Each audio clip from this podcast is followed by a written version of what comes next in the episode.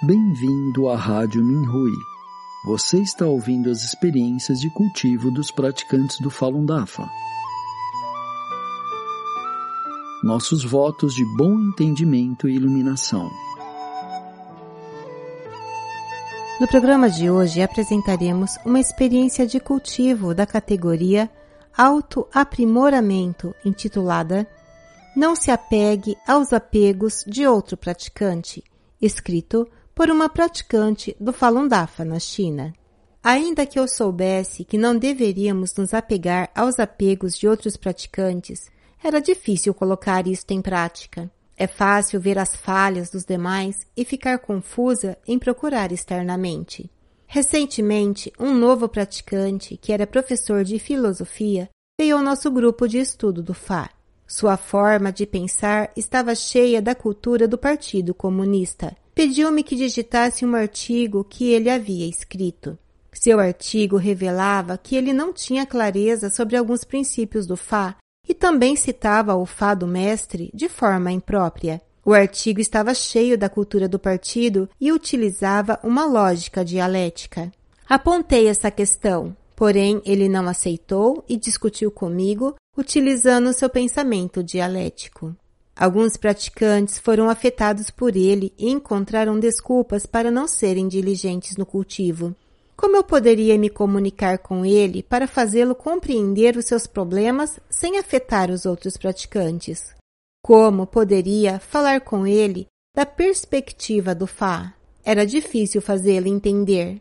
Meu marido, que também é praticante, lembrou-me de que eu tinha que cultivar a mim mesma e não me apegar aos estados de cultivo dos outros praticantes. Todos os conflitos são oportunidades que o mestre arranja para o meu melhoramento. Meu marido me lembrou de não olhar para fora e procurar eliminar os meus próprios apegos antes que o outro praticante consiga modificar o seu estado de cultivo. Disse que esse problema surgiu para ajudar no meu cultivo, mas em lugar disso, eu só olhava para suas falhas e não cultivava a mim mesma.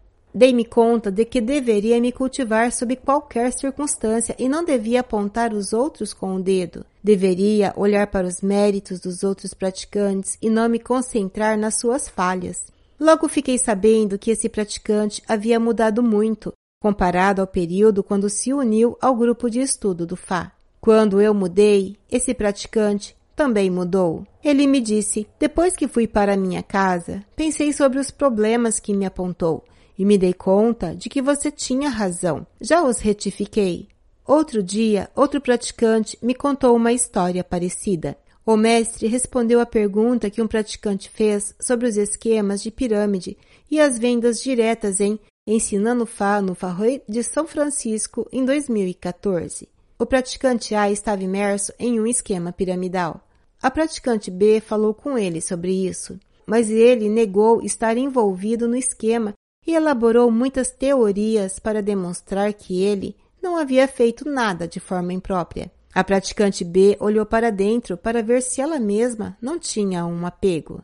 Então se deu conta de que não deveria estar apegada ao resultado depois de haver apontado o problema. Vários minutos depois, o praticante A disse à praticante B que não era apropriado ele estar envolvido em um esquema de pirâmide. A praticante B ficou comovida e se deu conta que não importa qual seja a circunstância, ela tinha que se cultivar em lugar de apontar com o dedo para os outros praticantes.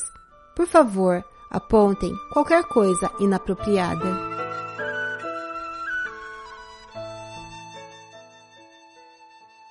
Obrigado por ouvir a Rádio Minhui. Para mais informações a respeito da perseguição ao Falun Dafa na China, e de experiências e eventos de praticantes ao redor do mundo, visite o nosso site pt.minrui.org.